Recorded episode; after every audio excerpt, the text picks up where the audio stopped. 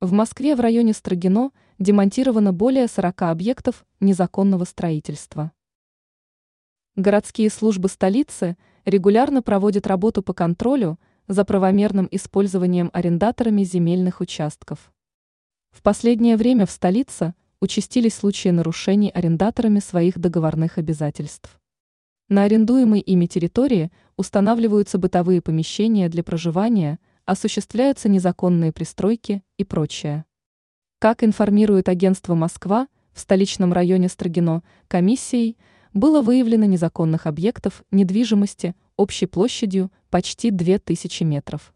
КВ.